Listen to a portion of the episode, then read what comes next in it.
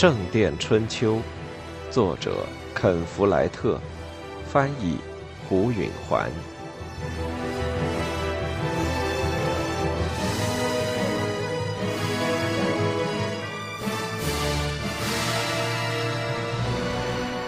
三，小男孩们早早就来到绞刑场。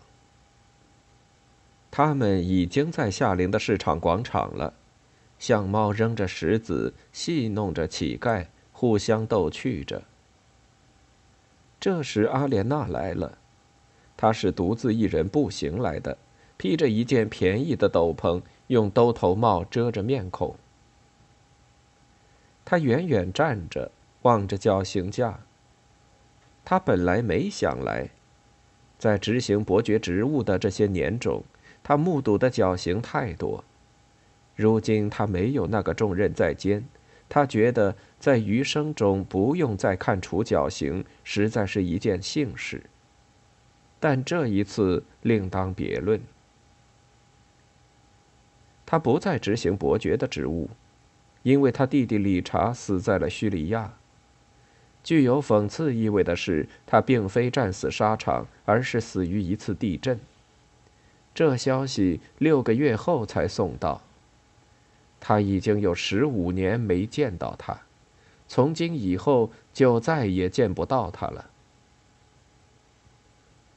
山顶上，城堡的大门开了，罪犯被押了出来，后面跟着新的伯爵阿莲娜的儿子汤米。理查始终没有子嗣，因此他的外甥就成了他的继承人。国王被贝克特谋杀案弄得惊惶不安，心力交瘁。他没有提出任何异议，很快便批准汤米继任伯爵。阿莲娜立即向年轻一代移交了权力。他在伯爵才艺上取得了预期的成就，这里又成了富饶繁荣的郡。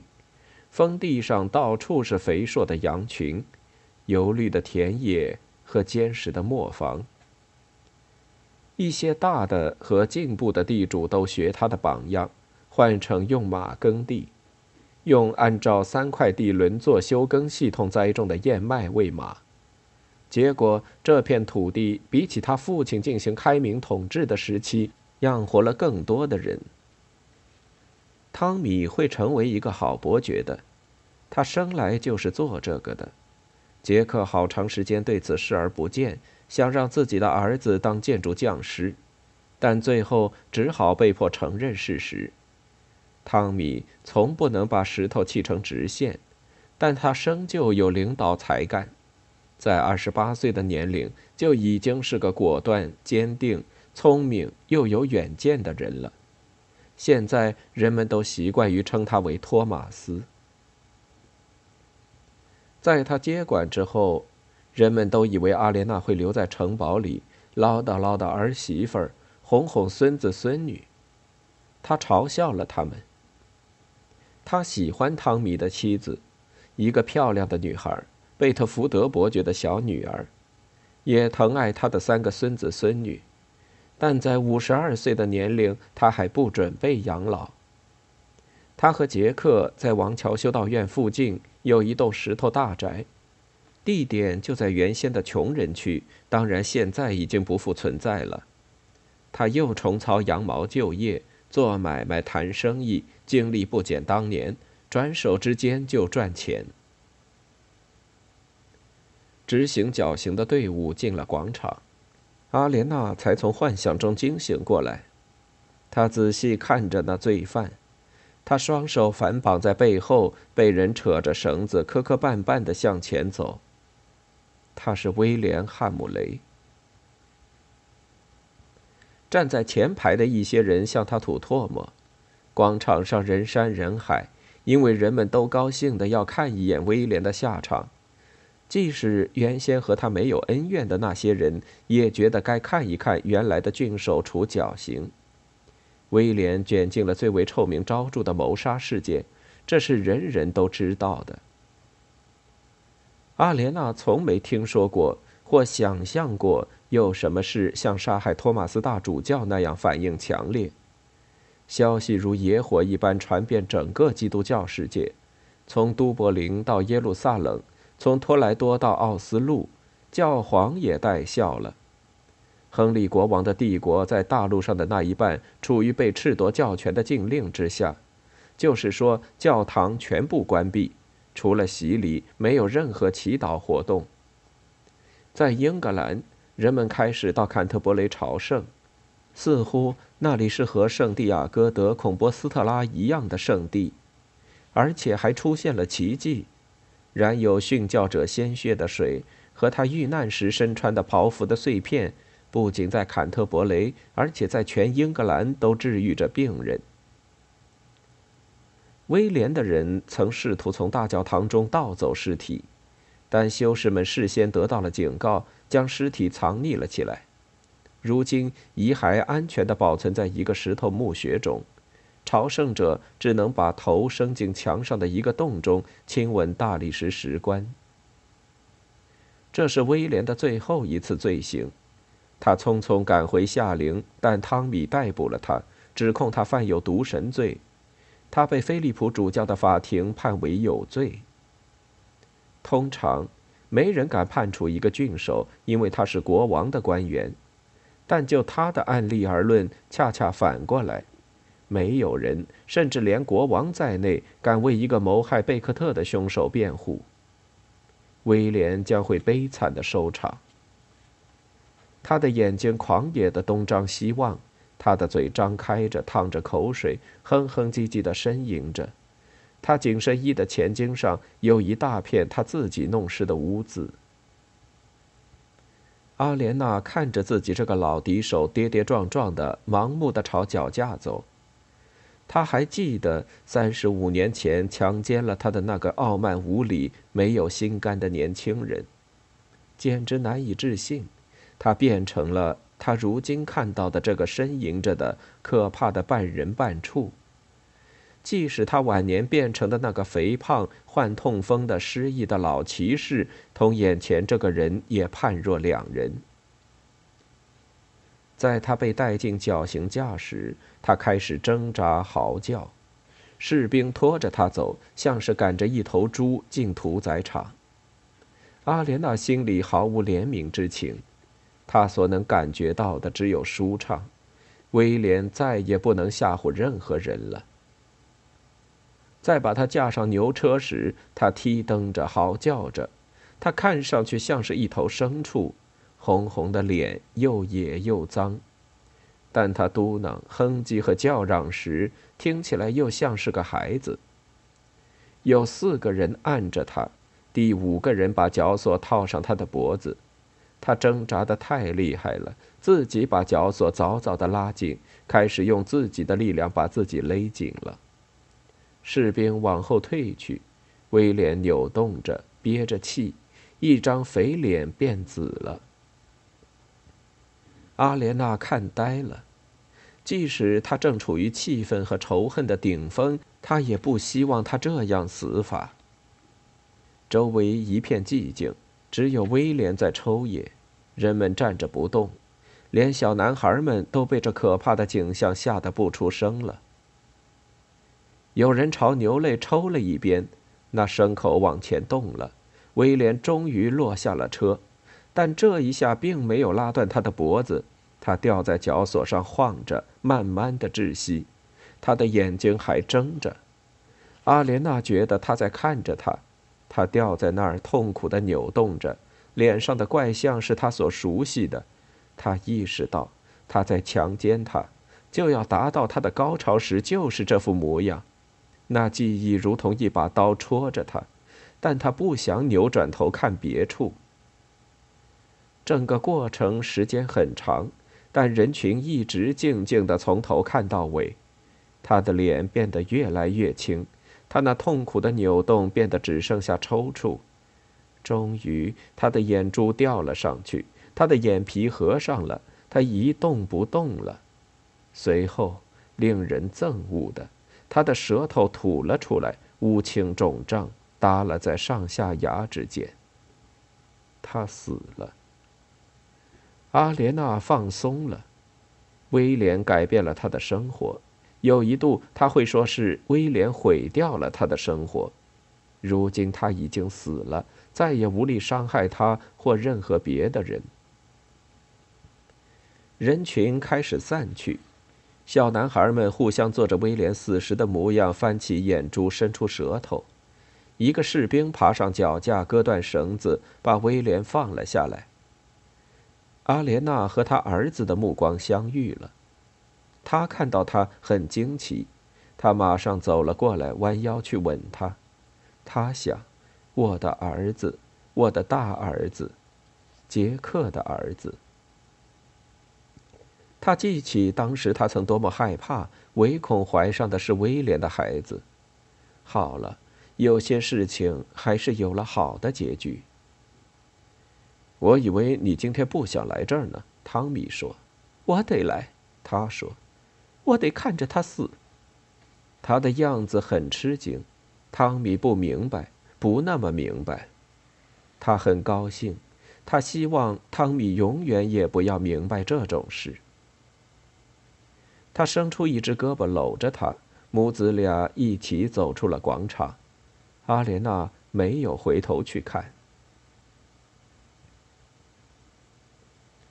在酷暑季节的一个大热天。杰克和阿莲娜还有莎莉在北交叉甬道上面的护廊的阴凉里吃午饭。他们坐在画有他设计图的有刮痕的石膏上，圣坛里修士们唱诵祈祷的声音低低的，像是远处一个瀑布的水流声。他们吃的是冷羊肉片、新面粉烤的面包和一石罐金黄色的啤酒。杰克一上午都在勾画准备明年动工的新圣坛的设计图。莎莉一边用她整齐的白牙咬了一口肉片，一边盯着设计图看。杰克知道，过不了多久他就要发表评论了。他瞥了一眼阿莲娜，阿莲娜也看到了莎莉的表情，知道接下来是什么事。父母二人交换了一下心照不宣的眼色，微微笑了。你干嘛要把东端弄成圆形呢？莎莉说。“我是以圣诞尼的设计为基础的。”杰克说。“可是这样有什么优点吗？”“有啊，可以便于朝圣的人流动。”“所以你只有这一排小窗户。”杰克已经料到，窗户的问题很快就要提出来了，因为莎莉是个玻璃匠。小窗户，他假装生气地说。这些窗户够宽大的了。我初次把这种尺寸的窗户放进教堂时，人们都认为整座建筑会因为缺乏支撑结构而坍塌呢。如果圣坛是方形的，你就会有宽大平整的墙面。他坚持说：“你就能放进真正的大窗户。”杰克想，他有点道理。用这种圆形的设计，整个圣坛就要有同样形状的向上延续。按传统分成的三层，连拱廊、护廊和高侧窗一直都是圆的。一个方形的底部就提供了改变设计的机会。嗯，也许还有别的办法便于朝圣的人流动，而且初升的太阳可以透过大窗户射进来。莎莉说：“杰克可以想象得出，可以有一排高大的尖头窗，像是立在架子上的矛。”莎莉说：“或者一个大圆窗，像是一朵玫瑰，这是个惊人的主意。对于一个站在中殿里的人来说，一直向东看到教堂的屋头，圆窗看上去会像一个巨大的太阳，放射出无数道奇光异彩。杰克完全可以看到这种效果。我不知道修士们愿意要什么主题，律法和预言书呗。”莎莉说：“他向他扬起了眉毛。你这滑头的丫头，你已经和乔纳森副院长讨论过这个主意了，对吧？”他不好意思了，但一个年轻的刻石匠凿子彼得的到来给他解了围。这是个羞怯笨拙的小伙子，金黄色的头发垂过眼睛，但他的石刻非常漂亮。杰克非常高兴他来。我能帮你什么忙吗，彼得？他说。实际上，我是来找莎莉的。”彼得说，“哼，好吧，你已经找到他了。莎莉站起身，拍拍胸前的面包屑。再见了，他说。随后，他和彼得就穿过低矮的门洞，走下了螺旋扶梯。杰克和阿莲娜对视着。他脸红了吗？杰克说。但愿如此，阿莲娜说。我的天，是他该对人动心的时候了。他都二十六岁了。好啊，好啊，我已经放弃希望了呢。我还以为他打算做个老姑娘呢。阿莲娜摇着头。莎莉才不会呢。她和别人一样渴望被爱，她就是太挑剔了点儿，是吗？杰克说：“本郡里的姑娘可没有排长队，非要嫁给凿子彼得不可呀。本郡的姑娘喜欢汤米那样高个子的英俊男人，能够骑在马上大出风头，或是斗篷镶上红绸边，招摇过市。莎莉不一样，她要聪明和理智型的，彼得正合适她。”杰克点了点头，他从没这么想过这个问题，但他从直觉上感到阿莲娜是对的。他就像他奶奶，他说：“我母亲专爱有点古怪的人。”莎莉像你母亲，汤米就像我父亲。阿莲娜说。杰克向她微笑着，她比以前更漂亮了，她的头发里有绺绺灰发。她喉咙的皮肤也不像以往那样如大理石般的光滑，但随着她年龄的增长，虽然失去了哺育孩子时的圆润，但他可爱脸蛋的精致骨骼却变得轮廓更鲜明。他有了一种耐看的，似乎是结构之美。杰克伸出手去抚摸着他下巴的线条，像我的飞拱似的。他说，他微笑了。他的手沿着他的脖子向下滑，直到胸脯。他的乳房也变了。他记得那时他的乳房像是毫无重量似的向前挺着，乳头向上挑着。后来她怀孕了，乳房变大，乳头也长大了。现在乳房已低了，软了。她走路时从一边到另一边高兴地摆动着。他爱着他的乳房各个时期的不同变化，他不知道等他老了以后，他的乳房会是什么样子，会不会干瘪了呢？甚至到那时，我大概还会爱的。他想。他感到他的乳头在他的触摸下变硬了，他俯身向前亲他的嘴唇。杰克，你这是在教堂里？他嘀咕着说。没关系，他说着。他的手向下摸到他肚子下面的私处。扶梯处响起脚步声，他犯罪般的抽身坐了回去。阿莲娜撇嘴笑着他的狼狈相，这是上帝对你的审判。他不虔诚地说：“你就等着吧。”他用假装威胁的口吻说。脚步声到达了扶梯的顶部，乔纳森副院长走了出来。他庄重地向他俩致意，他的样子很严肃。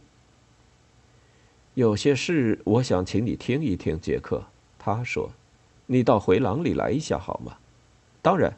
杰克站起身来。乔纳森返回去，走下螺旋形扶梯。杰克在门口停住，威胁的指点着阿莲娜：“等着。”他说：“说好了。”他笑了一下说。杰克随着乔纳森走下扶梯，穿过教堂，来到通向回廊的南交叉甬道里的一道门。他们沿着北走道，越过用蜡笔和石板写字的小学生，在角落里站住了。乔纳森摆了一下头，把杰克的注意力引到西走道中间石壁台上孤零零坐着的一个修士身上。那修士的兜头帽套着头，遮住了他的面孔。但当他们俩停住脚步时，那人转回脸来，抬眼看了一下，然后迅速地移开了目光。杰克不由自主地退了一步。那修士是沃尔伦·比戈德。杰克生气地说：“这该死的在这儿干嘛？”准备去见造物主，乔纳森说。杰克皱起了眉头。我不明白。他是个潦倒的人，乔纳森说。他没了地位，没了权势，没了朋友。他已经明白，上帝不想让他成为一个位高权重的主教。他看出了他行事的错误。他步行到这里，要求收留他做一名卑微的修士，在他的余生中请求上帝饶恕他的罪行。我觉得这简直难以置信，杰克说。起初我也这么想，乔纳森说。但最后我意识到，他始终是真心诚意敬畏上帝的人。杰克表示了怀疑。我当真认为他是虔诚的，他只是犯了一个致命的错误。他相信在为上帝服务中，目的决定手段，这就为他的一切行为开了大门，包括阴谋杀害一位大主教。乔纳森举起双手，做了个辩护姿态：“上帝，而不是我，会为此惩罚他的。”杰克耸耸肩：“这是菲利普会说的那种话。”杰克看不出来有什么理由让沃尔伦住在这修道院里。然而，这就是修士们行事的方式。那你干嘛要我来见他？他想告诉你他们为什么绞死你父亲。杰克突然感到发冷。